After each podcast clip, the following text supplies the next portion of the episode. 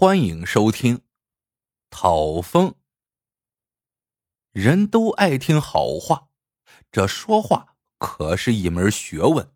说得好，可以广结人缘，化干戈为玉帛；这说的不好，就成了灾祸之门。正所谓“祸从口出”，骊山村就有这么一个传闻：有个人叫老臭。之所以叫他老臭，是因为这人呐嘴太臭，说人一句好话，仿佛吃了天大的亏一般。老臭最著名的一件嘴臭的事情，是去参加一场婚礼，那新娘子是百里挑一的美人，嘴角上长着一粒点漆般的美人痣，大家都夸新娘美，唯独老臭借着酒劲儿来了这么一句：“美什么美？”嘴角都他妈长痔疮了还美！这话一出，气得娘家人当场发作，将他拖出去臭揍了一顿。老臭平日里有个习惯，喜欢坐在地头的老榆树下，美滋滋的看着他那五十亩的高粱好地，然后盼望着他们早日丰收，可以开镰收割。一天，高粱地间的土路上。走来了一个怪物，那怪物像人，穿着人的衣裳，腚后却拖着一条火红火红的大尾巴，而且这怪物的脚离地能有三寸多高，它不是走，而是飘过来的。那怪物在离老臭十来步远的地方停住了，笑容可掬的问老臭：“大哥，您看我像啥？”这个拖着大尾巴的怪物。想在老臭这里得到一句好听的话，可是啊，他找错人了。老臭指着他，哈哈大笑，说道：“你问我你像个啥？我看你呀，像个滚粪球的屎壳郎哈哈哈哈。”老臭抚掌拍胯，笑得前仰后合。那怪物听了，愣了半晌，一声没吭，火红的大尾巴一甩。掉头钻进了一望无际的高粱地。当天的后半夜，老臭在家中正睡着，可了不得了，院子里一阵骚乱。他扒着窗子往外一瞅，月光下，只见院子里进来了好多土匪，都是红盔绿甲，拿着刀枪棍棒，吵吵嚷嚷着要打劫。这老臭是舍命不舍财的主，他大吼一声。摘下挂在墙上的砍高粱的砍刀，开门就冲了出去。土匪太多了，砍倒一排又上来一排，前仆后继，视死如归。老臭边叫喊边奋不顾身的砍杀着，土匪的鲜血溅得他浑身都湿漉漉的。老臭的老伴和儿子儿媳早被惊醒了，也来到院子里，他们被眼前的情景吓呆了。满院子都是高粱，而且更多的高粱还在源源不断的从院门往里涌，而老臭呢，置身于高粱丛中，疯了一般的挥舞着砍刀，正拼命的砍着。老伴当场就晕了过去，被儿媳妇拖回了屋。老臭的儿子胆子大点他朝老臭喊道：“爹，爹，那些都是高粱，您甭砍了，快回屋吧。”这是有人施魔法呢！老臭心里那个气呀！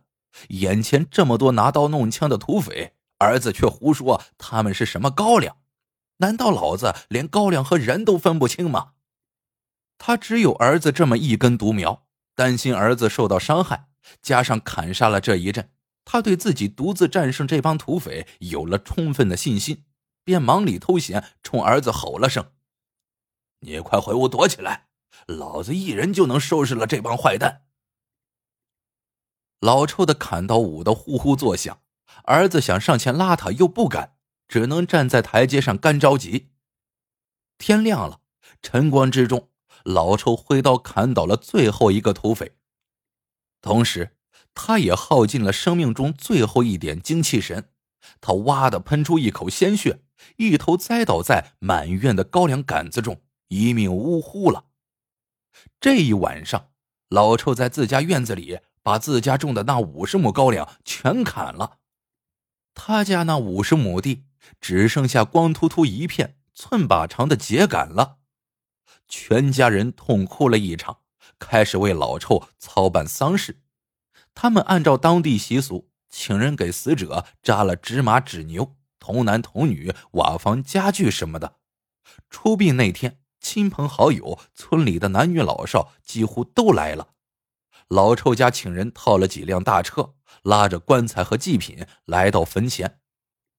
棺材下葬，填土，然后在坟前焚烧祭品。刚把那些纸扎的牛马、童男童女、瓦房家具点着，可了不得了！只见老臭家拉车的那几匹牛马身上突然着起火来，人群中几个七八岁的童男童女身上也开始着火。不远处的村里，老臭家的瓦房也着起大火。人们拼命的扑打牲口和孩子身上的火，可怎么也扑不灭。有个人意识到了什么，他抢过一把铁锹，跳起来连扑带打，把那几个燃烧着的祭品的火扑灭。奇怪的是，那些纸人、纸牲口、纸房子的火刚灭，牲口和孩子们身上的火，连老臭家房子的火也随之熄灭了。可是孩子、牲口被严重烧伤了。人们愤怒了，他家的人施妖法。老臭之死已经够蹊跷的了，如今又上演了这么一出，真是叔可忍，婶子忍不了了。他们一拥而上，揪起老臭的儿子便打。随后，老臭家的房子也被当成妖舍给扒了。老臭的遗属们在家乡待不下去了，只得背井离乡去逃荒。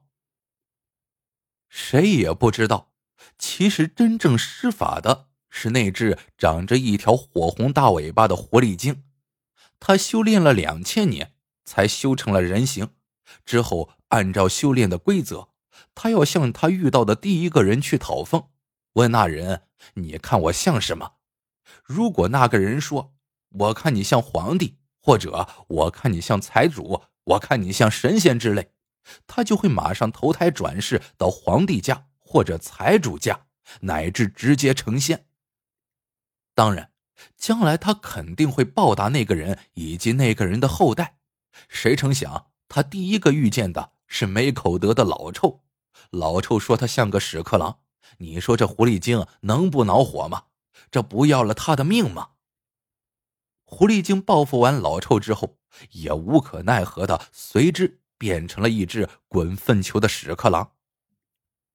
狐狸精在变成屎壳郎前愤恨难平。